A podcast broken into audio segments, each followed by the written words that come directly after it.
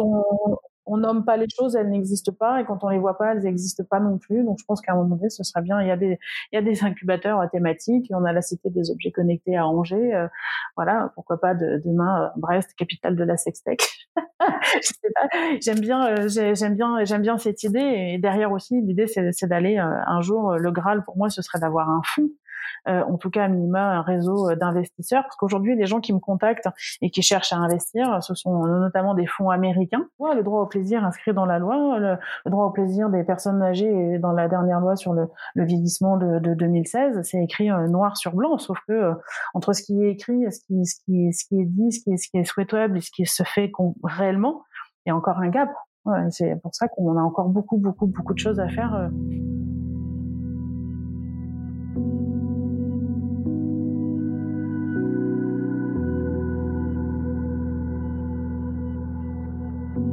L'entrepreneuriat attire de plus en plus de candidats. On dit que le sexe a toujours fait vendre. Pourtant, rares sont les entrepreneuses et entrepreneurs à oser franchir le pas du milieu de la sexualité. Il y a plein de choses à faire pourtant. Éducation, nouveaux pornos, applications, contraception, sex toys et autres accessoires. Il y a même un mot dédié pour les startups mêlant technologie et sexualité, la sextech. Vous pouvez trouver beaucoup de podcasts très intéressants sur l'entrepreneuriat beaucoup de podcasts sur la sexualité sous toutes ses formes, mais qu'en est-il des deux ensemble? Les entrepreneuses et entrepreneurs dans la sexualité et le plaisir existent pourtant, mais ils peinent parfois encore à se faire voir et entendre. Il y a encore sûrement plein de place à prendre dans ce milieu, alors qu'attendez-vous si cela vous intéresse? Parce que peu importe vos peurs, il faut oser, comme souvent, et là peut-être plus. Mais l'entrepreneur ou l'entrepreneuse qui crée et vend des sextoys, qui réalise tous vos fantasmes, vous éduque sur votre corps ou monte un club libertin, rencontre en fait des problèmes souvent similaires à celui ou celle qui crée la dernière application à la mode, un jeu vidéo ou encore un restaurant. On verra quand même les quelques différences qu'il peut avoir. Le marché de la sexualité et des plaisirs est vaste, il touche tout le monde de plein de manières différentes et c'est pour ça que c'est un marché très intéressant. Avec le podcast de Talk, je vous propose de vous inspirer des entrepreneuses et des entrepreneurs qui ont osé.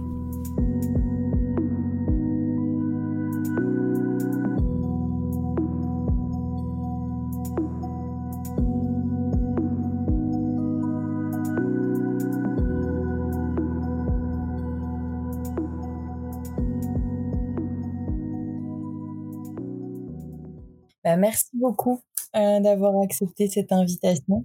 Et euh, oui, du coup, euh, je t'avais contacté il y a super longtemps quand j'avais pas forcément d'idée de projet clair, mais je savais que qu'il y avait des choses à faire là-dedans. Peut-être que bon, je commence à enregistrer, c'est pas grave, mais peut-être que je me représente un peu pour pour toi, quoi. C'est plus sympa. en gros, du coup, j'ai rien à voir. J'ai fait, moi, j'ai fait Sciences Po au début, euh, Sciences Po Lyon, et puis euh, en affaires asiatiques. Et puis, euh, j'ai, euh, j'ai travaillé dans le tourisme à Berlin et un peu dans l'entrepreneuriat. Et j'ai voulu entreprendre. Donc, pour me rassurer un peu aussi et pour un peu plus connaître le milieu et avoir plus de, voilà, de, de, de, compétences, je suis allée à l'ESCP faire un master sport en entrepreneuriat et, euh, et du coup, au début, on a plein d'idées de projets, on essaye, on pitch plein d'idées et euh, dans différents domaines qui nous intéressent et on essaie d'intéresser les autres de notre classe. Et euh, moi, j'avais notamment comme idée de domaine, alors j'avais des projets plus précis, mais dans, dans le domaine de la sexualité, pas forcément. Donc j'avais rassemblé quelques filles, évidemment plus des filles que, des mecs, bizarrement, se sont intéressés au sujet. Euh, on va en reparler. Euh, autour de, au début, on avait pensé à une boîte d'événementiel, de conférences, un peu de, de TED Talk spécialement sur, sur ces sujets-là. Euh, ensuite euh, des applications, euh, un peu en mode coach sportif pour découvrir plein de types de sexualités différentes ou te découvrir toi-même. Enfin, bref, plein de trucs différents. Et on a un peu laissé de côté finalement parce qu'on n'arrivait pas à trouver ou alors à, trouver la bonne équipe aussi. Et, et puis on a développé chacune d'autres projets. Et avec le confinement, j'ai voulu m'y remettre et surtout me mettre sur un vrai projet puisque j'en ai développé d'autres que, que, que j'ai pas j'allais pas continuer. Et euh, j'ai commencé par ce podcast. Du coup, euh, je me suis dit, euh, quitte à me renseigner sur le marché, sur sur ce qui existe, bah autant l'enregistrer et le faire partager. Parce que je me suis rendu compte qu'aussi dans ce milieu très florissant des podcasts, il y avait pas beaucoup de choses. Enfin, il y avait beaucoup de choses sur la sexualité, beaucoup de choses sur l'entrepreneuriat surtout, mais pas forcément les deux ensemble. Alors qu'il y a, il y a quand même des entrepreneurs dans ce milieu-là, dont dont toi. Et voilà, donc j'ai commencé par ça, et là finalement je me je me lance un peu, mais euh, enfin, j'ai lancé une boutique aussi, un concept store dédié au plaisir, qui vend pas que des sex toys, mais bien sûr qui en vend principalement. euh, où j'essaye de voilà montrer toute la diversité des choses, enfin des objets ou des lectures possibles pour pour réfléchir et parler de sexualité en général dans la vie courante. Donc ça passe par les sextoys, des affiches, des bouquins, plein de choses. Et mais je continue ce podcast parce que bah ça, maintenant ça m'aide encore plus. Donc voilà. Euh, merci beaucoup. Et, euh, et, du coup, bah maintenant, ça, ça a encore plus de sens de t'interroger euh, parce que euh, euh, du coup, pour te présenter rapidement, tu me diras si je me trompe et puis on reviendra dessus. D'abord, tu étais du coup communicante, attachée de presse dans différentes entreprises, puis puis tu as été du coup entrepreneur pendant quatre ans en fondant e-sensory et b-sensory, dont on va beaucoup parler et que je te laisserai représenter. Donc vraiment, tu as été un peu une pionnière française dans la dans, dans la sextech euh, et euh, malheureusement ça n'a pas marché. Donc on, on, va voir pourquoi. Et euh, mais tu as quand même fondé juste après du coup Sextech for Good en faisant un enjeu politique euh, qui m'intéresse aussi, j'avoue, particulièrement, euh, parce que ben, ma, quand même, ma formation de Sciences Po euh, revient souvent dans ma tête. et, et voilà, donc je ne sais pas si on va avoir le temps de mmh. vraiment aborder en profondeur tous ces sujets, mais, mais voilà. on pourra en reparler aussi. Donc je te laisse peut-être juste voilà te présenter rapidement sur te représenter sur voilà pourquoi déjà pourquoi comment t'es passé de voilà peut-être une fonction plus salariée euh, à, euh, à vouloir entreprendre et notamment entreprendre dans les objets connectés et dans euh, les sextoys connectés? En fait, au bout de 15 ans dans une dans une carrière de, de DIRCOM assez classique, j'étais plus très bien dans, dans, la boîte dans laquelle je, je travaillais parce que j'avais pas assez de, de, liberté, que j'avais fait un peu le tour de tout ce que je pouvais euh, mettre en place. Et puis j'ai fait un bilan de compétences qui, qui m'a dit qu'effectivement, a priori, je m'étais pas trompée de, de domaine d'activité, mais qu'on en, revanche, la structure était sans doute pas adaptée à, à mon caractère et qu'il fallait sans doute que je choisisse des structures euh, plus plus petites. Et puis là, on était en 2008 et euh, j'ai eu la, la, la, chance de pouvoir intégrer une première euh, start-up qui était un monde que je connaissais pas du tout, évidemment, parce que moi j'avais toujours travaillé plutôt dans les caisses régionales d'assurance maladie ou dans une école d'ingénieurs, des choses plus institutionnelles. Et c'est vrai que ça m'a beaucoup plu de travailler dans des petites équipes où on fait plein de choses, où tout le monde rame dans, dans le même sens pour porter un, un projet euh, un projet commun. Donc cette première startup c'est dans le la vidéo à la demande. Et puis bon bah, tout tout euh, le produit est sorti tout tout s'est écroulé. C'était la, la la crise 2008 donc euh, bon voilà. Euh, et puis ça m'a quand même permis euh, de me dire que c'était là que je, je, voulais être. En même temps l'iPhone arrivait sur le marché. Donc tout de suite j'ai senti qu'il y avait un grand terrain de jeu sur ce qu'on pouvait faire dans le domaine du, du marketing mobile de la communication. Ça c'était pas ma fibre de, de communicante et là, j'ai eu l'opportunité de m'associer à une entrepreneur qui venait de lancer une start-up euh, qui s'appelait BookBeo. Et euh, l'idée, c'était de développer des applications mobiles de, de réalité euh, augmentée. Donc, j'ai travaillé avec elle pendant plusieurs années, donc en gros de, de 2009 à, à, 2014. Et puis, bah, ça m'a forcément renforcé mon, mon goût de l'entrepreneuriat, de l'innovation, euh, et, et, voilà. Et à l'époque, je travaillais avec beaucoup d'éditeurs sur comment intégrer de la, des contenus euh, vivants dans du, dans du papier avec différentes technologies comme les QR codes, la reconnaissance euh, d'images. Et c'était, ça me plaisait bien parce que j'ai toujours été passionnée de, de lecture. Et puis, bah, il arrive un moment où tu as, as une idée et puis tu as envie de, aussi de prendre ton envol. Donc, j'ai créé ma propre startup en, voilà, en 2014. C'était un peu une suite logique avec cette idée de développer le, le concept de lecture numérique sensorielle donc euh, l'idée c'était de comment on peut euh, adjoindre des sensations à des contenus qui sont dématérialisés, que ce soit des, des e-books, des vidéos, de la musique parce que j'avais remarqué que les gens me disaient oh, je, lis, je lirai jamais en numérique parce que je veux pas perdre le contact avec le, le papier, euh, l'odeur, les, les, jolies couvertures, ce que je peux comprendre parce que je, suis une amatrice de, de, vrais livres. Mais je trouvais ça un petit peu dommage de se dire que quand un contenu est, est, un objet, donc quand il a une matérialité, il a encore plus de valeur. Mais en fait, quand il est dématérialisé, finalement, le contenu, c'est comme s'il perdait de sa valeur et qu'il était plus que pratique parce qu'il pèse pas lourd dans une tablette, par exemple. Et donc, je voulais travailler sur cette idée de comment on redonne finalement une matérialité à des contenus dématérialisés pour euh, leur redonner en fait la même la même valeur. Et puis bah ça c'était le concept de, de e-sensory donc de l'entreprise donc pour travailler euh, vraiment sur bah du cinéma dynamique, sur de la lecture audiosensorielle pour les personnes aveugles. il y avait plein d'idées. Il fallait choisir une première ligne de business et euh, assez naturellement on est arrivé sur l'érotisme et on a lancé donc la première marque qui était Bisensory et qui était la première application de lecture de, contenu érotique synchronisé en fait avec un sextoy qui s'appelait le, Little Bird avec un concept assez simple, lisez, vibrez. Donc voilà, l'idée c'était on avait une application, le, les textes étaient floutés et au moment où on lisait les, on défloutait les passages, le sextoy se, se, mettait en route. Alors évidemment, on avait aussi intégré tous les jeux à deux et à distance, les sextos vibrants. Euh, mais voilà, ça s'adressait vraiment aux, aux, femmes, a priori celles qui n'avaient pas encore eu l'expérience de, de toy, mais qui se mettaient à la littérature érotique pour leur dire voilà, si vous voulez aller un peu plus loin dans le jeu, euh, essayez le, le, Little Bird. Oui, puisqu'en plus c'était un peu euh, l'époque où euh, où le, la littérature érotique avec le boom de Fifty Shades of Grey commençait à et, et comment dire accepté en France.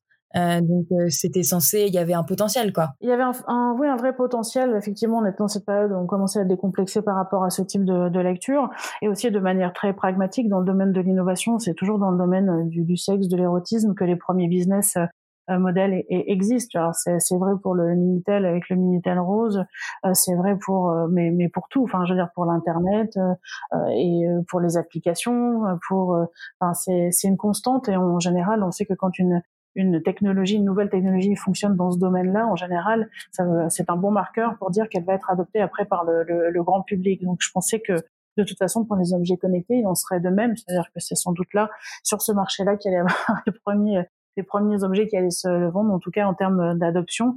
Euh, c'est vrai qu'on parle beaucoup plus facilement d'une montre connectée euh, pour euh, mesurer ses performances euh, sportives, mais voilà, dans, dans la réalité, je pense que les plus gros volumes se, continuent de se faire euh, sur, euh, sur, sur les toys dans l'industrie du sexe. Mmh ok, d'accord. Et du coup, euh, à cette époque-là, donc là au début, tu as commencé toute seule et tu t'es vite entourée, j'imagine, au moins d'un designer, d'un ingénieur pour, pour construire l'application et, et, le, et le toy. que tu as aussi fait toi, même si j'ai bien compris. Enfin, je veux dire, oui. que tu as vous-même en France ça a été notre ça a été euh, notre erreur finalement mais bon euh, il faut se replacer dans le contexte de 2014 où des toys connectés il y en a pas sur le marché ou en fait euh, ou un ou deux mais qui une fois qu'ils sont insérés dans le corps ne fonctionnent pas.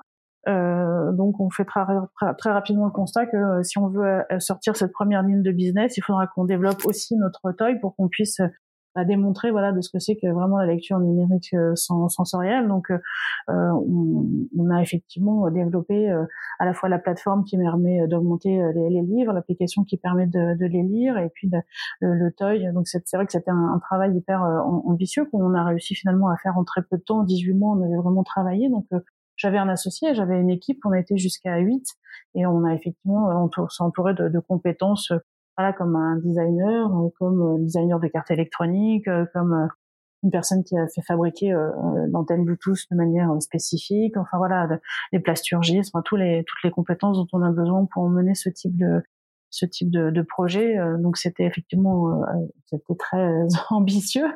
et c'est cette partie-là production qui nous fait chuter puisque on travaille avec des, des on voulait faire un toy made in France. Enfin, je pensais que c'était possible.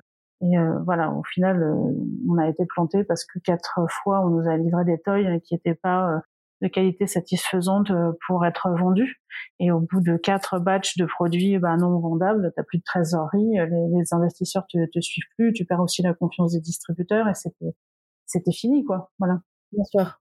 Et là, dans ce enfin, il y a plein de questions qui me viennent, mais du coup, pour revenir sur les rôles, là, dans, dans ce d'une manière vraiment question mmh entrepreneuriale. Tu, euh, toi, tu as gardé ton rôle que tu avais déjà avant, vraiment, donc de, bien sûr de fondatrice, mais, mais de, de communicante, de, tu t'occupais vraiment de, peut-être du marketing aussi, ou tu avais pris une autre fonction? Oui, enfin de tout ce qui est tout ce qui est communication, euh, marketing. Après, j'ai vu dans mon équipe euh, Maude qui était vraiment avec moi là sur ces aspects pour euh, gérer euh, aussi euh, toute la communauté, le site, les, les, les, clients. Il faut pas perdre de vue aussi que moi, pendant toutes ces années-là, j'ai aussi passé beaucoup beaucoup beaucoup de temps à aller chercher de l'argent. Ça prend un temps de dingue, c'est un job à plein temps. donc pendant que tu fais ça, forcément, tu es un petit peu moins et c'est dommage sur ton sur ton vrai métier, enfin en tout cas de vrai métier, j'entends de là où tu as des vraies compétences euh, utiles pour l'entreprise. c'est vrai que toutes ces levées de fonds, ces rendez-vous, ça prend énormément de temps. En même temps, c'est incontournable. Mais oui, c'est vrai qu'une grosse partie de mon temps a été euh, a été là-dessus. J'ai fait aussi voilà beaucoup de beaucoup de pitch, beaucoup de beaucoup de conférences parce que parce qu'on avait besoin de, de prouver aussi l'attraction d'une autre d'une autre manière, qu'on avait besoin aussi d'expliquer beaucoup de choses, qu'on commençait déjà à faire de la pédagogie sur la sextech pour expliquer que ça n'avait rien à voir avec le le, le, porno et que fallait qu'on arrête de nous dire que c'est pas politiquement correct ou que voilà ce genre de que c'est pas éthique parce qu'on l'a beaucoup entendu. euh, mais c'est vrai que sinon, j'avais plutôt me garder mes, mes fonctions euh, de, de communicant, de marketing digital, euh, sachant que j'avais un associé, un homme qui lui était ingénieur de formation spécialisé en traitement du signal et qui lui gérait vraiment tous les tous les aspects techniques. D'accord. Et, euh, et, justement, en termes de communication, donc, on, on, verra auprès des investisseurs après, où là, c'était compliqué aussi. Mais en termes de hum, communication auprès des, bah, des, des, potentiels utilisateurs et acheteurs de, de l'appli et, et, du euh, vous communiquez comment? Parce que ça devait être encore plus censuré à l'époque que ça l'est encore maintenant. Euh, enfin, comment vous vous adressiez à, vos clients? Bah, c'est pour ça qu'on. Alors nous, on a eu de la chance parce que on, on a eu, on a gagné beaucoup de prix, euh, donc euh, notamment un CES Innovation Award. Donc c'est vrai que on a eu énormément d'articles dans la presse. Voilà, donc euh, même si c'était compliqué, mais le fait qu'on n'était pas sur quelque chose qui était choquant, on était sur de la littérature érotique connectée. Le Little Bird, c'était un toy qui était vraiment très design, tout doux. Il y avait absolument rien de choquant. Moi, j'ai jamais été, euh, voilà, j'ai enfin, toujours parlé très calmement, très librement, mais sans choquer, euh, voilà, de la sexualité, du plaisir féminin et, et l'histoire qu'on racontait. Donc, elle était suffisamment douce et grand public pour avoir des articles. Et puis bon, on était aussi la première start-up française de la de la sextech à l'époque quand on, on s'est lancé. D'ailleurs, le mot, le mot n'existait même pas. En fait, on définissait pas le, secteur de de la sextech. Donc en fait, on a eu cette chance-là d'être très euh, d'être très médiatisé. C'est aussi pour ça que j'ai passé beaucoup de temps à faire des concours parce que c'était un moyen d'avoir de la, visibilité, de la notoriété. Après, l'utilisation des réseaux sociaux, mais effectivement pas de publicité puisque ça c'était interdit. On s'est évidemment fait refuser toutes nos campagnes et, fermer euh, nos comptes. On s'est même fait régulièrement euh, euh, et supprimer nos, nos, nos, applis euh, des stores, notamment notamment Google. Donc euh, voilà, c'est vrai que c'est pas c'est pas simple, mais il faut effectivement miser beaucoup sur bah, sur la sur la communauté. On avait fait aussi une campagne de crowdfunding au démarrage on n'a pas atteint l'objectif, mais euh, le fait de communiquer, de faire cette campagne-là, a quand même servi aussi en termes de, notoriété. Donc voilà, c'est vrai que c'est quand même plus de l'ordre du système D que, de vraiment parce que même des agences de marketing pour faire des emailing, des choses comme ça, des fois, on, finalement, on, refusait de travailler avec nous parce que on trouvait qu'on ne pouvait pas figurer parmi la liste de leurs clients, par exemple. Voilà, c'était vraiment pas recommandable de travailler avec une startup comme nous. D'accord. Et, et du coup, tu disais, pour revenir plus précisément sur le sur ton erreur qui a été de développer euh, finalement euh, plusieurs produits euh, en même temps, d'un côté l'application et le côté objet connecté et aussi le produit en lui-même, le produit en France, alors que tu aurais peut-être pu voilà le déléguer ou le faire à l'étranger. est-ce que maintenant tu penses que, enfin je m'avance un peu dans mes questions, mais je pense maintenant que c'est possible de développer un, un, ou un peu plus possible, faisable, développer un sextoy français made in France, parce que je sais, j'en ai une en tête et je crois qu'elle t'a contacté qui voilà qui le qui, veut le faire. Il y en a plusieurs qui, qui essayent de, de, de, ramener ça aussi en France. Non. Euh, non. non, non, et non. ouais. euh, alors, moi, je, je, je dis pas mon, mon erreur. En fait, j'avais besoin de développer toute la chaîne. Donc, mon erreur, en fait, c'est juste de m'être dit, on va faire le toy ici. C'est-à-dire que j'aurais clairement dû me dire, la fabrication, ce sera en Chine et de travailler euh, différemment et de faire vraiment la partie prod de l'objet en Chine en ayant quelqu'un sur place euh, qui puissent vraiment euh, surveiller, en tout cas de le faire avec des usines qui savent le faire et qui en font euh, toute la journée. Là, on est passé par un plasturgiste français qui avait certes en partenaire une usine en Chine pour la partie surmoulage, tant que les coques intérieures étaient faites ici mais c'était trop euh, compliqué parce que euh, ici on faisait les cartes et les antennes, on envoyait euh, là-bas les coques, les antennes, tout ça dans les coques intérieures pour le surmoulage, ça revenait. Enfin bon, c'était trop compliqué, même c'était sans doute pas intéressant. le bilan carbone devait être vraiment mauvais. Enfin, j'aurais vraiment dû me dire non, on peut pas, même au niveau des, des coûts. C'est-à-dire que au départ, je me suis dit on, on accepte de faire moins de marge sur l'objet parce que nous on a un modèle économique récurrent qui est la vente des contenus. Et finalement, sans, sans me, me dire et sans me rendre compte vraiment à l'époque euh, des, des, marges qui étaient demandées en fait par les distributeurs de toys qui sont énormes puisqu'ils ont effectivement de toute, façon l'habitude d'acheter en Chine à vraiment pas cher Et, et, et donc, voilà, le Made in France, quelques-uns ont joué le, le, jeu, mais ça coincait quand même. Parce qu'on leur ferait pas de morge suffisante. Donc, clairement, je pense pas qu'aujourd'hui, on puisse fabriquer en France. Il y aura toujours même si on trouvait des gens qui arrivent à, le faire au final, parce que nous, les gens ont mal travaillé, ont mal fait leur, leur boulot, mais au-delà de ça, si quelqu'un arrivait à faire bien le job, je pense qu'il pourrait pas le sortir à des coûts qui permettent en fait d'être compétitif sur le marché. Ok, d'accord. Oui. bon, ben on va pas forcément très encourageant, mais, euh, mais, enfin, je veux dire, malheureusement, c'est la réalité de notre pays qui, qui a beaucoup euh, désindustrialisé. Alors, euh, j'espère qu'avec tout ce qu'on vient de, de, vivre, il y aura peut-être des, des, choses qui vont se, qui, qui, vont changer. Et je ne rêve que d'une chose. Aujourd'hui, on peut faire.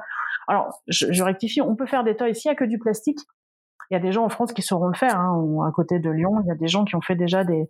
S'il s'agit que de mouler du plastique. Par contre, voilà, dès qu'il s'agit d'intégrer et de faire des choses en connecté, d'intégrer de l'intelligence entre guillemets dans un petit bout de plastique, enfin voilà, ce type de et de surmouler en silicone médical, euh, ça, reste extrêmement extrêmement compliqué de le faire ici. C'est-à-dire qu'à partir du moment où tu où il est euh, où il est connecté à une app, à partir du moment où juste il y a, y a un système euh, électronique à l'intérieur style vibro, euh, c'est ça, ça devient compliqué, c'est ça? Ou alors oui, parce qu'en en fait, quand tu coules juste du plastique, tu fais un, tu fais un moule et puis après, bah, tu mets le plastique à l'intérieur et finalement, bon, ça tout le monde à peu près sait, le faire. Euh, quand tu fais un toy connecté, c'est plus compliqué. Ça veut dire qu'à l'intérieur du toy, tu as des, t'as, des coques en plastique. À l'intérieur, tu as des cartes électroniques, tu as, de des batteries, euh, tu as un certain nombre de composants euh, à caser. Et une fois que tout est à l'intérieur, tu as une deuxième étape qui est le surmoulage en silicone, qui est une étape euh, ben, assez euh, assez complexe que peu de gens ici en font. En plus, il faut éliminer les entreprises en France qui refusent de, de faire des toys quand ils font euh, du, des choses euh, pour le, du matériel médical. Ben, ils n'ont pas forcément envie de travailler sur une ligne de, de sextoy. Donc, on a aussi eu des refus à ce motif-là. Et c'est vrai que c'est bah, c'est une opération qui est assez. Enfin, il faut être vraiment spécialisé. Enfin, il faut vraiment maîtriser le process. Voilà. Donc euh, quand les usines en font, fait, font que des toys, bah, ils sont des, très très bien. Et quand tu tombes sur des gens qui ne le font pas régulièrement, bah forcément ça, ça a plus de chances de, de foirer, sachant que de toute façon quand tu fais un nouveau produit, il y a toujours des problèmes entre le passage entre le voilà le prototypage et la phase d'industrialisation. Il y a toujours des bugs. C'est à peu près hein, c'est même même logique, mais euh, mais voilà, c'est effectivement des opérations plus, plus complexes alors qu'il y a de l'embarqué à l'intérieur. D'accord, ouais, bah oui, forcément. Et euh, donc ça, ok, ça n'a pas encore bien bien changé. Par contre, est-ce que euh, le, le, le, marché, tu penses maintenant, si tu te lançais maintenant, alors justement pas de la même manière puisque tu aurais appris de tes erreurs, mais mais il a changé quand même, le, ne serait-ce que le rapport au public, un petit peu le rapport au financement, un petit peu, pas énormément. Euh, tout ce qui se passe sur Instagram, au moins sur les réseaux sociaux, même si on est encore un peu censuré, quand même de plus en plus de choses. Toi, est-ce que tu vois vraiment euh, un, un, une différence ou c'est encore pas du tout assez? Enfin, c'est clairement pas du tout assez euh, et tu tiens aussi mais, mais c'est déjà mieux, quoi. Oui, alors c'est vrai que déjà, moi, je pourrais revenir à mon idée de départ qui était de pas faire de toy et de me synchroniser mes contenus à des toys existants sur le marché, puisqu'aujourd'hui, il y en a plein. Donc, ce serait effectivement, je pourrais me lancer dans la configuration que j'avais imaginée au, au, au départ. Donc, sans doute que ça me laisserait plus de chances de de, de réussir. Enfin, je dis ça, enfin, il n'y a aucune garantie, hein, mais c'est vrai que j'aurais pas cet écueil de, de, la conception et de la fabrication du, du, du toy, puisque moi, mon, mon, idée de départ, c'était vraiment de me concentrer sur la plateforme hein, et de proposer des contenus augmentés. Donc aujourd'hui, je pourrais le faire sans doute beaucoup plus facilement, en permettant en plus à des fabricants de toys bah, d'ajouter de la valeur à, leur objet, puisqu'ils pourraient en plus permettre de la lecture érotique connectée ou des, ou des jeux à deux un peu, un peu, un peu différents. Euh, donc aujourd'hui, en, en, B2B et euh, ce serait une, complètement une autre manière d'entreprendre, quoi. Oui, bah c'est juste de dire, c'était bah, déjà mon idée de départ, qu'aujourd'hui, euh, la, la, valeur d'un objet connecté, elle n'est pas dans la valeur en lui-même, elle est dans, les, dans ce que les expériences qu'il qui, qui, qui permet et dans, dans les services associés.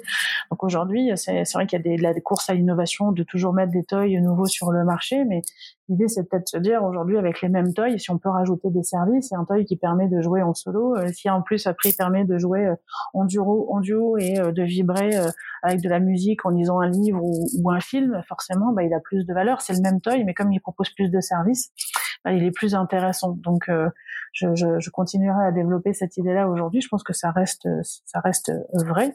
Et en plus, je pense qu'il vaut mieux se focaliser aujourd'hui sur dire, même en réfléchissant à la, à la planète, de dire on va acheter moins de tailles, mais par contre euh, des, des, tailles qui sont plus polyvalents et qui permettent de faire plus de, de choses. Donc, c'est, à mon avis intéressante à, à creuser. Alors c'est vrai qu'entre temps, on s'est lancé, nous, il y a eu MeToo, il y a eu plein de choses. On parle beaucoup plus de sexualité. Il y a effectivement plein de plein de podcasts. Il y a eu plein de choses. Il y a les gangs du clito. Enfin, il y a, plein de conférences. Euh, après, il faut pas perdre de, de, vue que nous, on est souvent dans des milieux un peu euh, privilégiés, donc on, on écoute tout ça. Donc sur une partie de la population, ça, ça a de l'effet. Après, sur euh, vraiment le, le, le grand public, est-ce que euh, on a encore, euh, est-ce qu'on a déjà, est-ce qu'on a évolué en termes de mœurs en France? Je suis pas tout à fait convaincue encore. je pense qu'on est au début d'une révolution et je pense que c'est la, la, révolution que doivent faire les femmes en ce moment, c'est vraiment la révolution de l'intime. On en est au début, mais il y a encore beaucoup beaucoup de, de chemin à faire. Concernant les investisseurs, euh, je crois qu'on n'y est encore pas du tout en France, malheureusement. Où euh, les projets qui vont réussir à être financés en France seront toujours ceux qui seront, à mon avis, présentés par le biais de la, de la santé. Euh, ou alors de, de l'éducation. Mais les projets qui frontalement iront euh, défendre et parler de plaisir, je pense que ça va rester très compliqué. Là encore, c'est pas l'éducation sexuelle et, et la santé sexuelle peuvent être de plus en plus financés, mais on n'est pas encore euh, là sur euh, au point pour euh, juste le plaisir. Il faut parler de bien-être, il faut parler, voilà, il faut, faut, encore enrober un certain nombre de voilà de, de, de choses. Maintenant, euh, c'est, euh, c'est, euh, je pense, voilà, on, avance, mais je pense que ça reste très très compliqué. Moi, j'ai eu de la chance, j'ai quand même réussi à, être, financé, à trouver des investisseurs et à lever les fonds, mais parce que le projet était beaucoup plus global et ça, que j'ai pu aller chercher, par exemple, des fonds de la région ou de la BPI sur la partie plateforme et pas sur la partie objet et, et, érotisme. C'est comme ça que moi j'ai pu lever plus de 500 000 euros et, et avoir des financements publics. Si je n'avais eu que la partie toy et lecture érotique, j'aurais absolument pas pu lever d'argent comme ça. C'est, c'est une évidence. Voilà. Et euh, je pense pas qu'aujourd'hui j'y arriverai beaucoup mieux euh, ici. Tu as des conseils euh, bah, Justement, là, tu me dis que tu pas forcément mieux, mais tu n'auras pas une idée quand même de qui tu pourrais contacter maintenant ou pour ceux qui se lancent dans ce milieu-là, vraiment, en plus sur la partie prod. Euh, est-ce qu'on contacte plus des financeurs publics? Parce que je sais que, il me semble, tu avais été financé par la région Bretagne et, et un peu par la aussi. Et justement, du tout, sur, pas du tout sur la partie, euh, pas, pas du tout sur la partie toy et érotisme et plénière féminin, vraiment sur la partie euh, e-sensory qui était l'iTunes des objets connectés, qui était quelque chose de beaucoup plus générique où on leur disait, après, oui, on commence par la ligne de business de l'érotisme, mais derrière, on veut faire de la lecture audio-sensorielle pour les personnes aveugles. Et donc là, on, on devenait, euh, on devenait finançable. Mais si j'avais dit, en fait, on fait une plateforme uniquement pour faire des contenus érotiques connectés, jamais personne ne m'aurait suivi, en fait. Ça, je vois, c'est des choses que j'avais pas forcément anticipées, mais je, je l'ai, je l'ai vu, je l'ai, je l'ai constaté, et je pense qu'aujourd'hui, ça reste euh, vrai. Je, et d'ailleurs, c'est, c'est un des, des chevals de bataille de, euh, de, de Sextech for Good, d'aller expliquer qu'aujourd'hui, quand on travaille sur des projets qui sont liés à la sexualité des seniors ou des personnes handicapées, pour moi, enfin, c'est des sujets, c'est, c'est, de l'humanité, c'est des sujets de société, et donc ça devrait être euh, finançable par euh, des, des, des aides de la, de la BPI, par exemple. Mais aujourd'hui, c'est pas la peine. En plus, eux, ils pourraient jouer sur le côté aussi euh, santé, santé sexuelle, en fait. Ah mais, mais complètement, qui est, qui est inscrit dans la, la loi, le droit au plaisir inscrit dans la loi, le, droit au plaisir des personnes âgées dans la dernière loi sur le, le vieillissement de, de 2016, c'est écrit euh, noir sur blanc, sauf que euh, entre ce qui est écrit, ce qui, ce qui, ce qui est dit, ce qui est, ce qui est souhaitable et ce qui se fait réellement, il y a encore un gap.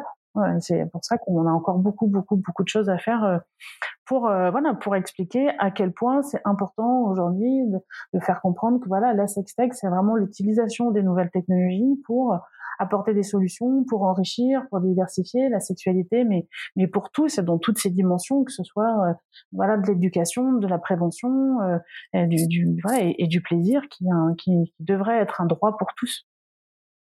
Mmh, d'accord. Et du coup, comment tu comment bah justement, enfin, j'y viens un peu plus tôt que prévu, mais sur sur Sex Tech for Good, puisqu'on le mentionne, ça y ça a quatre missions si j'ai bien compris. Euh, donc le lobbying, vraiment la pédagogie pour faire comprendre tout ce qu'on vient de dire. Euh, Qu'est-ce que c'est que la sextech et, et pourquoi c'est important et utile, euh, et même ne serait-ce qu'en termes de santé. Euh, la mise en réseau, l'accompagnement euh, des entreprises dans ce milieu-là et, et potentiellement la création d'un lieu euh, qui rassemblerait tout ça. Alors, je ne sais pas qu'est-ce que tu entends par création d'un lieu, euh, par exemple style incubateur ou pas. ouais. Ok. Est-ce que tu peux m'en parler un peu plus? C'est vrai que je pense que pour euh, pour à un moment donné euh, être reconnu comme un vrai secteur d'activité, il faudra une vraie visibilité. Et je pense qu'à un moment donné, un lieu sera important pour pouvoir euh, euh montrer vraiment et mettre en, lumière des projets et des, et des entrepreneurs et euh, pour pouvoir avancer un peu plus voilà, de, de, manière aussi structurée et fédérer un peu plus l'écosystème.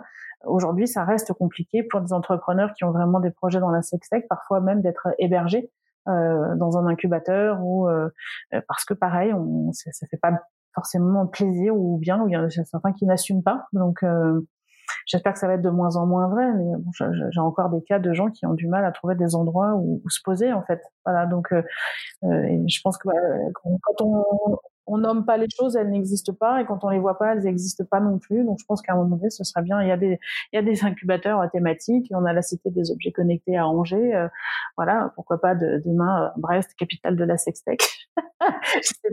J'aime bien, euh, j'aime bien, j'aime bien cette idée. Et derrière aussi, l'idée c'est d'aller un jour. Le Graal pour moi, ce serait d'avoir un fonds euh, en tout cas à minima un réseau euh, d'investisseurs, parce qu'aujourd'hui les gens qui me contactent et qui cherchent à investir, ce sont notamment des fonds américains euh, et qui me disent tiens nous on est intéressés, on cherche à investir dans des dans, dans, des projets et on vient régulièrement en, en, Europe, on trouve quelques projets des fois, euh, mais pas en France quoi. Et ils sont très, ils sont très étonnés quand je leur explique effectivement, ils ont l'impression, ils ont cette image de, pays, de la France, du French kiss, du pays très libéré, les pays du libertinage, mais que finalement on est euh, très, euh, très frileux et que ce genre de projet a vraiment du mal à, à se développer en France. Ils sont assez surpris. D'accord, parce que là, c'est des fonds américains qui viennent spécifiquement, qui te contactent pour justement ton expérience dans ce milieu-là, qui te contactent pour savoir si tu connais des projets ou si toi-même peut-être t'en as un, ça. spécifiquement dans la, dans la sextech. Ouais, tout à fait. Ouais, là, je rends contact euh, avec un fonds il y a encore quelques semaines euh, la responsable de, de, elle a un portefeuille, elle a de l'argent à investir, elle, elle, ne cherche que des projets qui sont soit dans le domaine lié au cannabis, soit à la sextech. Un portefeuille très, très, particulier. C'est le deuxième projet que j'avais. voilà. CBD du coup parce que c'est il y a que ça qui est légal pour ouais, en France. Et donc elle est venue plusieurs fois, elle fait régulièrement des, des salons et, et, elle se euh, désespère un peu. En tout cas, elle, elle voilà, de ne pas trouver en fait de projet vraiment euh, voilà dans, dans ce domaine-là. Était assez surprise et comprenait pas vraiment le pourquoi. Et c'est vrai qu'ici en, en lui expliquant que ben voilà on n'a pas un vrai on n'a pas un vrai écosystème c'est pas considéré comme un vrai secteur euh, d'innovation euh, ni de, de, de, business alors qu'on on est déjà estimé à plus de 30 milliards de dollars avec une augmentation de plus de 20 ou 30% par an que qu'il y a des, vraiment des projets vraiment très très intéressants et, et, et qui, qui répondent à des, problèmes de société qu'on a et, et nous on, on s'y attaque pas. Euh, c'est vrai que c'est elle était un peu un peu un peu surprise, mais c'est mais c'est la c'est la réalité. D'accord. Et, euh, et du coup, avec Sex Tech for Good, euh, comment, euh, depuis que tu l'as créé, donc c'est depuis l'année dernière ou un peu plus? Alors en fait, je l'ai créé assez vite. Après, euh, c'était aussi une manière, euh, soyons très honnêtes, un peu thérapeutique de, transformer mon échec de, de en me disant ok, je vais, je vais essayer de, de quand même d'utiliser en fait tout ce que j'ai appris et tout, tout ce que tout mon réseau euh, euh pour pour euh, continuer à avancer sur le sujet. Parce qu'entre temps j'étais quand même devenue très euh, très militante et très très engagée. Et je me suis trouvée très alignée sur ce sujet-là que j'avais pas envie de lâcher en me disant je vais pas envie d'avoir fait tout ça pour rien.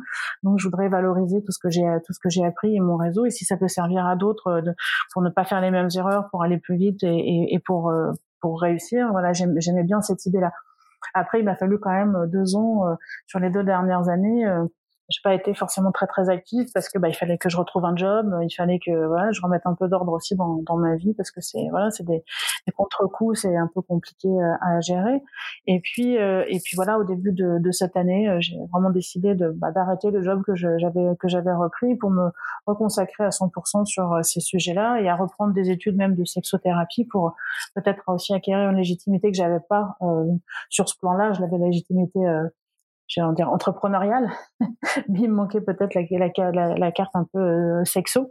Et pour continuer, voilà, à travailler sur ces projets, et euh, j'espère euh, à faire un petit coup d'accélération sur Sextech for Good. Est-ce que c'est un mouvement, est-ce que c'est une agence Mais en fait, l'idée c'est vraiment ça, c'est de continuer à militer et de faire en sorte qu'on puisse en France développer plus de plus de projets, et en tout cas donner de la visibilité aux porteurs de, de projets, susciter des vocations. Et j'espère effectivement un jour peut-être qu'il y ait un, un lieu et, et, et un fonds et parallèlement, on va continuer à vraiment parler aussi de tous ces aspects de, sexualité positive et de montrer à quel point, en fait, c'est des sujets qui nous concernent parce que beaucoup de gens font l'autruche ou alors ne voient le côté très superficiel du, du mais quand on, gratte un petit peu et qu'on leur montre en, quoi c'est important de, de s'intéresser à ces sujets-là, ils changent un petit peu d'avis, c'est ça qui est intéressant. Et de toute l'idée aussi, la démarche qu'il peut y avoir euh, derrière ça et pourquoi un simple objet, on a peur de l'acheter alors que, enfin, tu faisais la comparaison, c'est marrant parce que, enfin, dans d'autres, euh, dans une interview et, et je la fais souvent aussi, c'est que je vois pourquoi on mettrait 100 balles dans une paire de chaussures et pourquoi on pourrait pas la mettre dans un sextoy quand tu parlais de paire de chaussures. Et, euh, oui, moi, je parlais de paire de chaussures surtout pour un, pour un point sur lequel il faut encore beaucoup travailler, c'est-à-dire qu'aujourd'hui, les filles n'hésitent pas du tout à acheter, à, à, entrer dans un magasin de chaussures pour acheter une nouvelle paire de pompes. Par contre, il y en a encore beaucoup qui n'osent pas rentrer dans un magasin de, de toy pour s'offrir un toy, surtout celles qui sont en couple, parce que elles, elles continuent de dire ah oui mais mon copain euh, il va pas aimer ça, il va se vexer, et, c'est là où euh, c'est difficilement entendable pour moi d'essayer de leur dire ok euh, mais si vous si vous raisonnez comme ça euh, ben en fait vous vous bloquez pour plein de choses dans votre vie c'est-à-dire que si même pour un sujet qui ne concerne que vous, qui est votre corps et votre plaisir, vous restez dans cette position, donc on a nous placer hein, dans cette société très, très, très patriarcale finalement, d'être là pour les autres, d'avoir peut-être ce syndrome de l'imposteur et d'être toujours en attente un peu de, de, de, de, de permission, en fait, euh, ça n'ira pas. C'est-à-dire qu'il faut qu'on soit absolument autonome d'un point de vue, d'un point de vue sexuel sur, sur nos corps, sur la, sur la découverte. Ça, ça fait partie des choses que je, je développe aussi sur le sex empowerment, vraiment de, de faire prendre conscience aux, femmes que si elles décident pas, si elles ont envie d'un toy, d'y aller, de faire et de faire leurs propres expériences, demain, quand elles seront en entreprise, elles iront sûrement pas euh, revendiquer une, promotion ou postuler à un poste parce qu'elles seront toujours en train de se dire, oui, mais le mec en face, il est légitime, c'est peut-être pas pour moi, peut-être que ceci, peut-être que cela. Donc c'est vraiment pour moi quelque chose qui, qui est important à, développer. Mmh. D'accord. Et du coup, euh, concrètement, comment tu vas développer tout ça là, puisque tu viens à peine de, te lancer complètement à fond dedans. Euh, comment ça va mettre en place? Parce qu'en plus, tu doubles avec un rôle d'attaché parlementaire. Est-ce que tu peux aussi en parler dans ce rôle-là ou pas? Alors ça, j'ai arrêté aussi au début d'année. Donc je suis plus depuis le mois de, le, mois de, de, de février. Euh, le, la partie Sexpowerment, ça va passer, je pense, par beaucoup de conférences, beaucoup de beaucoup de beaucoup de, de formations aussi, euh, j'espère. Je suis en train d'écrire aussi un bouquin sur la sextech pour montrer en fait en quoi la, la, la, technologie peut être aussi un, un vraiment un, une aide dans cette révolution de l'intime que on est en train d'opérer et qu'on doit, à mon avis, euh, opérer. Parce que je pense que par exemple le sextoy peut être un très bon euh, un très bon moyen d'aller euh, sur sur un sujet, par exemple la masturbation qu'on n'ose pas forcément. Ça peut être un très bon objet de, transition ou un très bon prétexte pour pour pour oser. Puis il y a plein de choses qui ont qui ont été créées de, depuis, même des, des, sites comme Climax ou des choses comme ça. Enfin, il y a plein de choses qui qui arrivent. Dire voilà, allez-y, emparez-vous de emparez vous de tout ça? La sextech, euh, c'est un, un milieu où euh, la plupart des entreprises sont euh, l'idée ou fondées par, par des femmes. Donc ça y est, on a compris que voilà, il fallait pas qu'on attende que des hommes fassent des produits qui, qui nous correspondent. Le mieux, c'était qu'on les fasse nous-mêmes et qu'on imagine les produits dont on a besoin et les, et les services. Mais pour que tout ça fonctionne et que demain on ait moins de tabous et qu'on puisse ouvrir la, la sextech, ça veut dire qu'il faut aussi euh, globalement qu'il y ait un changement de mentalité dans la société. Et ça passe aussi par les femmes qui souvent sont aussi leurs propres ennemis. Et il faut qu'elles s'emparent de ce sujet-là vraiment et qu'elles le revendiquent, qu'elles revendiquent ce droit au plaisir, qu'elles revendiquent ce droit euh, à la masturbation, qu'elles revendiquent ce droit à parler euh, librement de, sexualité. Et bien sûr, y a, je, je n'exclus pas les hommes, mais c'est vrai que si nous, en tant que premières concernées, on fait pas cet exercice-là, bon, ça va être compliqué d'aller d'aller convaincre les hommes. Mm. Bah, est-ce que justement il n'y a pas aussi un sujet euh, sur euh, sur les hommes de leur rappeler que que euh, bah, là j'en parlais autour de moi j'ai puisque j'essaie de voilà sélectionner des, des sextoys aussi masculins alors que ce soit des masturbateurs ou des ou des stimulateurs prostatiques là je peux pas les essayer moi-même donc donc je voulais je demandais à des copains s'ils en avaient déjà essayé et, et bon j'ai eu quelques réponses et donc je m'appuyais vraiment sur sur des, des retours concrets de, de, de de connaissances, mais et puis aussi d'influenceurs spécialisés dans ce domaine-là. Mais mais pour ceux qu'on n'avait pas essayé, enfin pour la plupart en fait de mon entourage, c'était euh, ah, mais ouais mais j'ose pas euh, ou alors euh, il y, y, avait un peu quand même aussi pour eux aussi une certaine gêne à aller acheter ce qu'on peut appeler souvent rapidement et vulgairement ou pas une chatte de poche quoi et et, et du coup ouais enfin eux aussi ils ont l'air de pas être à l'aise avec le sujet ils sont pas à l'aise avec le le fait de parler de, de, de, se masturber, de, de, de, parler de sexualité en général, mais pas forcément de parler d'intimité euh, et, de, et de, de, plaisir et de différentes manières de, de, jouir finalement. Euh, donc est-ce que on, on peut pas appuyer sur les deux, enfin la pédagogie sur les deux en même temps. Enfin pour moi ça me semble assez euh, nécessaire de faire les deux en même temps, non? Je sais pas. Ça m'est pas arrivé souvent, là, ça, ça bug vraiment comme ça. Euh, bon, désolé, du coup, je disais, je sais pas jusqu'à où tu m'as entendu. Si, euh, euh Sur donc, tu disais que tu avais demandé des, à des amis d'utiliser, de, de, tester des, des toys. Et j'en ouais, et, je demandais du coup si, euh, enfin, je me suis rendu compte en fait que, que voilà, il y en avait, il y avait pas mal de, de, de garçons quoi, de d'hommes qui qui avaient du mal avec l'idée d'aussi acheter un sextoy pour eux. Euh, même ceux voilà euh, même ceux qui étaient ouverts pour pour un pour un sextoy pour pour leur copine euh, euh ou pour euh, au sein de leur couple euh, ils ils étaient pas forcément à l'aise avec l'idée de s'acheter un un masturbateur ou ou un stimulateur prostatique. Et voilà est-ce qu'il faudrait pas aussi pousser la, la pédagogie sur sur les hommes et sur les femmes peu importe son genre et son orientation sexuelle? Enfin ça me paraît un peu nécessaire, mais je sais pas. bien, sûr que si, mais enfin, après le, sur l'orgasme prostatique, c'est encore euh, c'est encore euh, autre chose, c'est-à-dire que pour pour plein d'hommes, euh, un, homme n'est pas pénétré ou alors c'est qu'il est homo, donc on est encore dans cette espèce de, de schéma qui fait qu'ils osent pas, mais pas pour les mauvaises raisons, pas parce qu'ils n'en ont pas envie, mais parce que cette cette espèce de, voilà d'image, c'est les injonctions de la société, c'est des tabous, c'est voilà. Sur le, le, reste, on est quand même encore dans une dans, dans une situation où on est dans une sexualité euh, très endocentrée où finalement euh, c'est souvent plus euh, le plaisir de l'homme qui, qui, compte. c'est ce qu'on voit aussi dans, dans, dans, dans, les pornos ou dans une, une, une, sexualité très très virile, de, de la performance. Donc en fait, il faut effectivement euh, faire les deux, mais ça me paraît vraiment important que même les femmes prennent conscience qu'en fait aujourd'hui souvent elles se mettent dans des situations de euh, euh, soit de pas dire qu'elles prennent pas de plaisir, soit de pas s'occuper elles-mêmes de leur propre plaisir et de découvrir leur corps parce que la masturbation féminine est bien moins encouragée que la masturbation masculine, notamment quand on est jeune ou à l'adolescence, et que elles sont aussi bien plus souvent dans la position d'accepter des pratiques qui leur font pas super plaisir, mais parce que elles pensent encore une fois pour plein de raisons d'injonction que euh, elles doivent l'accepter par peur que leurs copains les quittent ou que les trompent euh, ou autre. Donc ça, pour moi, c'est vraiment ce travail-là qu'on doit faire nous. Après, l'éducation, elle est pour tout le monde. Il faudrait que tout le monde comprenne que faire l'amour, euh, c'est pas c'est pas inné. Alors le coït, le coït est, est, inné, mais faire l'amour, en fait, ça s'apprend et que tout, enfin, aussi bien quand on est un homme ou quand on est une femme et qu'on a sans doute plein de choses à à déconstruire de ce qu'on imagine de la sexualité, surtout si on était biberonné au, au, au, au, porno et que euh, on a besoin de se découvrir, on a besoin d'apprendre le, le, le, corps de l'autre et que souvent c'est la première étape, c'est déjà de bien se connaître soi-même pour être bien avec euh, les autres. Donc, euh, je suis tout à fait d'accord avec toi qu'il y a, y a vraiment des, y a vraiment des, des, tabous, il y a vraiment des écueils des, des deux côtés.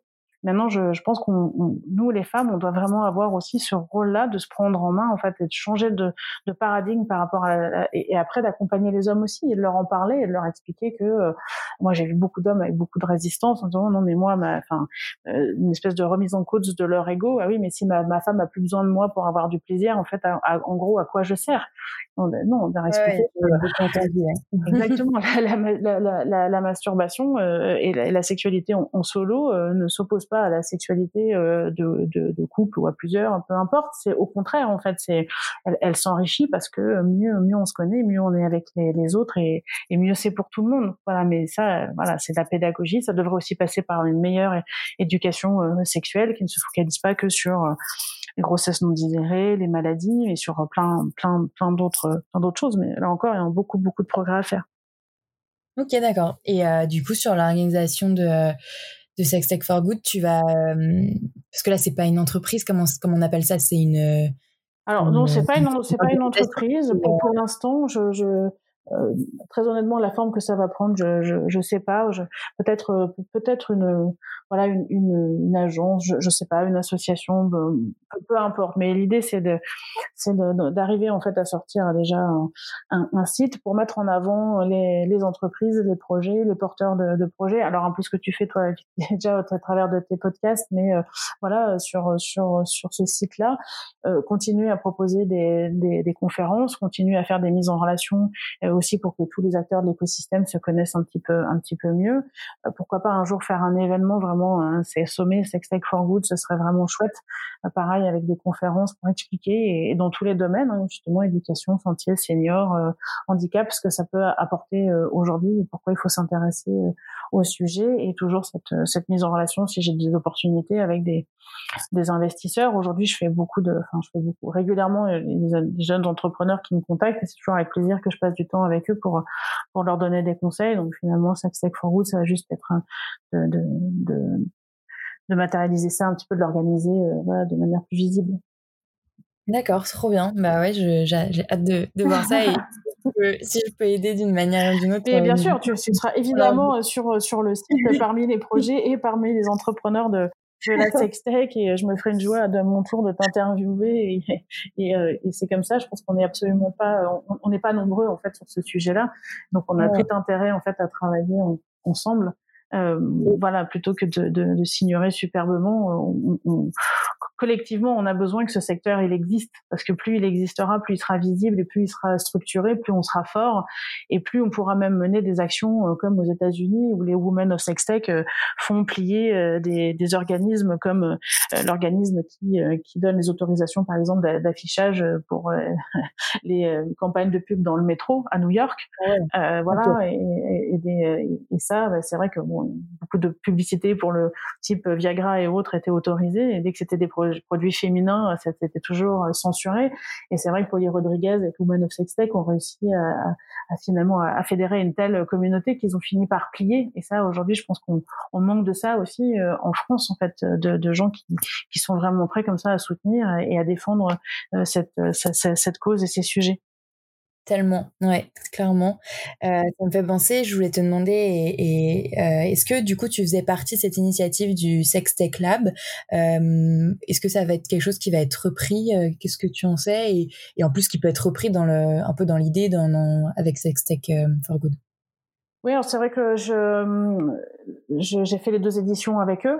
Euh, C'est vrai qu'il y a, il reste toujours de la place. Alors ils étaient sur une approche aussi beaucoup plus globale hein, au départ de toute l'utilisation des technos, pas forcément que sur la sur la sextech, mais euh, sur le sextech lab, on aura toujours besoin de faire des hackathons sur le sujet, par exemple. C'est intéressant. Plus on fera des conférences, euh, mieux ce sera. Donc euh, effectivement, si s'ils se relancent, il y aura toujours de la place pour eux aussi on référencé sur Sextech for Good. Hein. Je pense qu'on n'est pas du tout, on, pareil, on, on s'oppose pas. Hein. Moi, j'ai plutôt envie de de mettre en avant les gens et de les fédérer plutôt que de faire des choses à, leur place. Mais c'est vrai que c'était des bonnes, des bonnes initiatives et à chaque édition, on a vu des projets intéressants être proposés.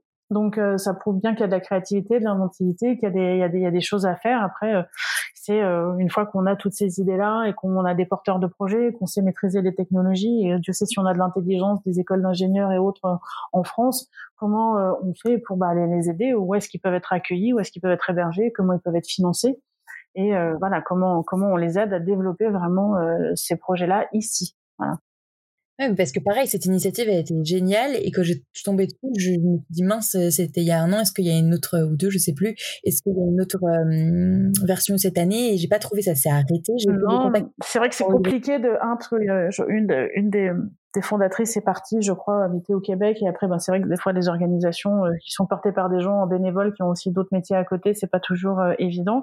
Et puis, il y a des problèmes de financement aussi.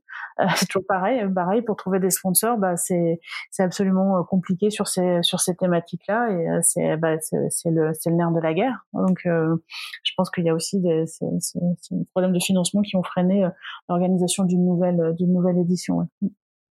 D'accord. Ok, bah, super. Euh, Peut-être dernier gros point, euh, tu disais que tu parlais de légitimité et que c'est aussi pour ça que tu as voulu euh, reprendre, en tout cas, légitimité dans, dans le milieu de, de la sexualité. Et c'est pour ça que tu as repris euh, des études de, sexologie. Donc, euh, tu t'es vraiment posé cette question de, de, légitimité pendant que tu entreprenais pour Bisansori ou c'est après que tu t'es rendu compte est-ce que c'était ça ou pas? Est-ce que tu as vraiment besoin Enfin, même si bien sûr qu'on a toujours besoin de se former et que c'est intéressant, euh, est-ce qu'on a besoin de ça pour être pris au sérieux ou pas? Non, alors pas du tout. Je me suis pas du tout posé la question euh, quand j'ai fait Sex Tech for Good parce que finalement, euh, enfin voilà, t'as bien compris qu'au départ le projet il était vraiment innovant, entrepreneurial et que finalement il est devenu euh, militant et féministe par la force des choses parce que le parcours il a été compliqué parce que j'ai découvert à quel point le plaisir féminin était un sujet politique. je me suis rendu compte à quel point on devait encore être féministe. Je me suis rendu compte à quel point on avait encore du chemin à faire et qu'on avait besoin de faire cette révolution, vraiment cette nouvelle révolution sexuelle. C'est des choses dont j'étais pas consciente avant en fait très honnêtement. Euh, c'est même pas des questions auxquelles franchement j'avais j'avais réfléchi. Donc euh, je me suis pas posé la, question. Euh, j'y suis allée. Aujourd'hui avec le, recul c'est vraiment une un besoin de me dire aujourd'hui si je dois vraiment accompagner des femmes sur le côté plus sexpowerment euh, et, et délivrer des, des, messages qui concernent plus voilà l'intime et comment comment on fonctionne, quels sont les leviers, euh, voilà qu'est-ce que c'est vraiment le qu'est-ce que c'est vraiment le désir, qu'est-ce que c'est le plaisir, enfin un certain nombre de, de, de notions.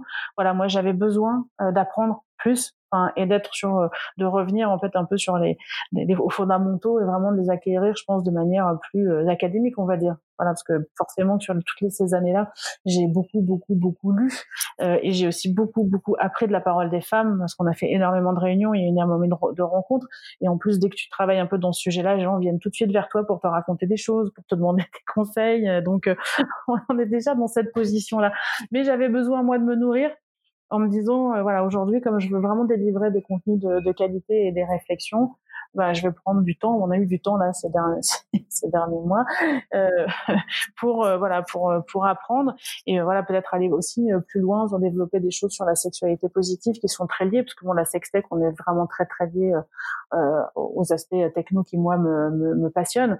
Mais au-delà de ça, pour faire tout ce travail et d'être décomplexé sur la sexualité, c'est vrai que ça passe aussi par ben, plus d'ouverture d'esprit, d'être de faire la paix avec son corps, enfin plein de choses qui sont dans, dans les thématiques sexualité positive, qui sont aussi des choses qu'on étudie euh, en sexothérapie et qui, qui me semblaient importantes d'acquérir. Et du coup, tu suis quelle formation? Parce qu'évidemment, c'est quelque chose qui m'intéresse aussi pour toujours plus étudier. Oui, alors euh, pour l'instant, je, je, suis une école en, en ligne, une école euh, française de, de psychanalyse. C'est vraiment en ligne, c'est ça me, ça me permet d'avoir un canevas de cours et surtout bah, de tu vois de, de, de, lire aussi les choses dans un certain ordre et donc d'avoir un plan aussi de travail euh, euh, personnel.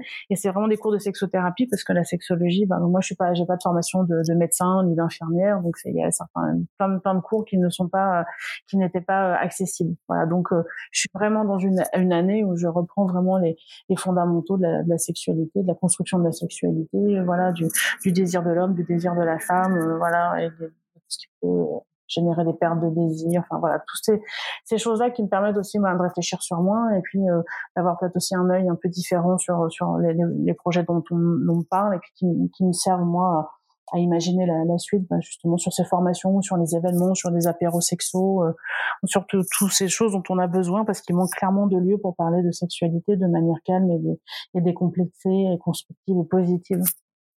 Ouais, non mais clairement, mais trop bien que oui, tu, j'avais pas pensé du tout à ce biais de, de vraiment sexothérapie et, et, et vraiment euh, formation en psycho. Euh, moi, je savais, du coup, je savais que la, la, la, sexologie, je pouvais pas y avoir accès sans formation, voilà, médicale euh, minima euh, ou pharmaceutique, et, euh, et, du coup, j'avais plus pensé tout ce qui était études de genre qui arrivent un peu en France et qui ont souvent une partie sexualité. Mais ouais, du coup, je regarderai aussi ce côté-là, parce que bon, pas pour enfin j'y pensais pas pour tout de suite puisque je me disais que ça ferait beaucoup mais peut-être plus pour, l'année prochaine et j'avais parlé notamment avec Alix Moujar qui, a des, qui était éducatrice spécialisée et qui a développé un, un jeu de société d'éducation sexuelle enfin vraiment un outil pédagogique et elle elle a repris des études à, à l'école des hautes études en sciences sociales mais vraiment dans, en études de genre donc j'avais cette idée là mais ouais, je pensais pas encore au côté euh, sexothérapie et ouais, ça peut être un bon axe. Euh, puis même, ne serait-ce que pour soi, pour euh, pour bah, pour mieux savoir, mieux mieux connaître le sujet qu'on a envie de de de développer, de répondre. ok, bah trop bien. Euh, petite petite question pour conclure, même si j'en aurais plein d'autres pour pas plus longtemps. Euh, Écoute, tu as parlé beaucoup de... Enfin, tu as parlé, non. tu viens de mentionner euh, des, des, des, lectures et dans quel ordre, voilà. Donc, est-ce que tu as des conseils de lecture? Parce que j'ai entendu euh, dans un de... Je crois que c'est dans le TEDx où tu disais que tu avais... Forcément, si tu arrivé dans à développer euh, e-sensory, c'est parce qu'à l'origine, euh, euh, tu étais aussi euh, une grande lectrice. Euh, tu as mentionné euh, le parfum euh, ou après en littérature érotique plus la bicyclette bleue de Régine Desforges ou la femme de papier de Françoise Ray que j'avoue je n'ai absolument pas lu. Je suis assez novice dans la littérature érotique. Je commence à peine à, à me renseigner et à m'y mettre. Est-ce que tu as des conseils de lecture voilà dans ce milieu-là, mais aussi euh, voilà, en sexothérapie ou dans l'entrepreneuriat, qui t'aident, euh, qui t'inspirent euh, pour pour ceux et celles qui voudraient entreprendre dans ce milieu-là ou même entreprendre en général. Ah, c'est vrai que c'est une bonne idée. On pourrait faire un bouquin comment entreprendre dans la sextech. Ouais, non, mais des choses. un article de juste une lecture. Enfin, voilà. Je pense qu'il y, y, a des choses à faire. Alors, Bon, en, littérature érotique, il y a le classique euh, Venus Erotica d'Anaïs Nin hein, qui reste une référence euh, aussi parce que euh, parce que Anaïs Nin a été la, première au départ. Elle a, écrit pour pour d'autres et la première à revendiquer que les femmes aussi devaient écrire pour les femmes de la littérature érotique. Voilà, j'aime bien le, le personnage, la, vie de cette femme-là aussi très très libre. Donc pour le personnage, je dirais ça. Après, euh, il y a, je viens de lire un, un, bouquin qui est très intéressant, qui est euh, Femme désirée, femme désirante, voilà, qui je pense amène pas mal de, de réflexions pour bien comprendre euh, le, le, le, schéma dans quelle sexualité on peut rester bloqué parfois et à quel point il faut dépasser ça pour être vraiment une personne à part entière, pour pouvoir accueillir l'autre vraiment dans toute sa, sa dimension et, et, accéder au plaisir. Donc ça, c'est vraiment une, je pense une, une, une, très bonne, une très bonne lecture. Euh, après, il y a plein de, il y a tellement de, voilà, il y a, il y a tous les ouvrages de, et, et, les chroniques de Maya Mazurette aussi, forcément, qui restent, euh, qui restent une, une, une référence. Euh, et voilà, les, j'ai été moi très marquée aussi, et, et j'ai la chance de la rencontrer. Elle, sera, elle est la marraine d'ailleurs de Sextech for Good aussi, qui est Camille Emmanuel, qui a écrit aussi ce bouquin justement qui s'appelle Le sexe pour Je pense que c'est une première à avoir vraiment utilisé ce ce terme-là et, et, qui est intéressant toujours à lire et, et, à suivre. Enfin voilà, il y en a, il y en a plein, plein, plein. Il y a des livres qui est sorti il y a longtemps, Jouir, je n'aurais plus le, le, nom, mais enfin, il y a beaucoup de choses qui sortent, euh, qui sortent voilà en, en, ce moment qui sont, euh, qui sont intéressantes. Ok, bon bah ça fait déjà une petite liste, super. Et puis voilà, de manière très pratique, hein, il y a tout euh, le, le, le, livre de June Plat là sur la cartographie du, du, du plaisir, euh, qui est le, le, compte de Jouissance Club, et euh, voilà, qui, que j'aurai la, la, que la chance de, de, coacher et qui fera un TEDx à Rennes en septembre si tout va bien. Qui sera, ok, bah, sera intéressant. On pourra, je laisserai de, de communiquer aussi sur mon petit réseau euh, de tout ça. Et euh, trop bien. Bah écoute, enfin pour moi c'est tout pour pour le podcast entre guillemets, mais mais ouais j'aimerais bien continuer à échanger avec toi. Moi je je je me lance euh, à mon petit niveau à voir qu'est-ce que je vais en faire. Mais c'est vrai que j'avais aussi cette idée de, de lieu un jour, mais évidemment pour se lancer, euh, euh moi j'imaginais un peu un tiers lieu euh, en mode autant mmh concept store que conférence que même café quoi.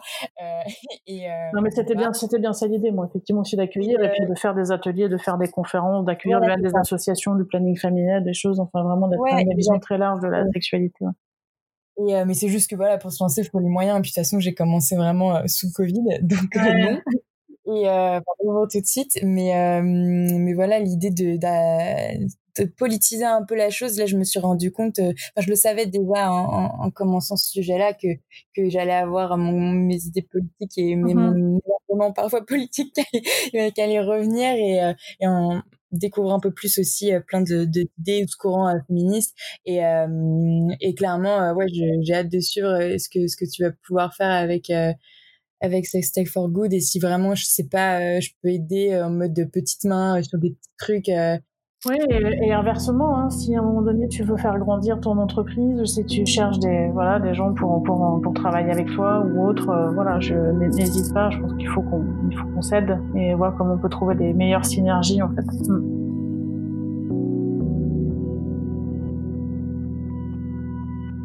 Merci d'avoir écouté jusqu'au bout. Vous pouvez retrouver l'actualité de Sextech for Good pour le moment principalement sur Twitter et Facebook. Si vous avez des questions sur la sextech, n'hésitez pas à les poster en commentaire ou à m'en envoyer par message privé. Sinon, n'oubliez pas de mettre 5 étoiles sur Apple Podcast et de suivre Talk Podcast sur votre plateforme d'écoute préférée. Je suis en effet un peu moins régulière ces derniers temps dans la publication des épisodes. Surtout depuis que nous avons lancé avec Camille Talk Universe, notre concept store dédié au plaisir. Allez y faire un tour et vous comprendrez pourquoi. Toutes les références de l'épisode, des réseaux à suivre et de la boutique sont à retrouver en bio évidemment. À la semaine prochaine!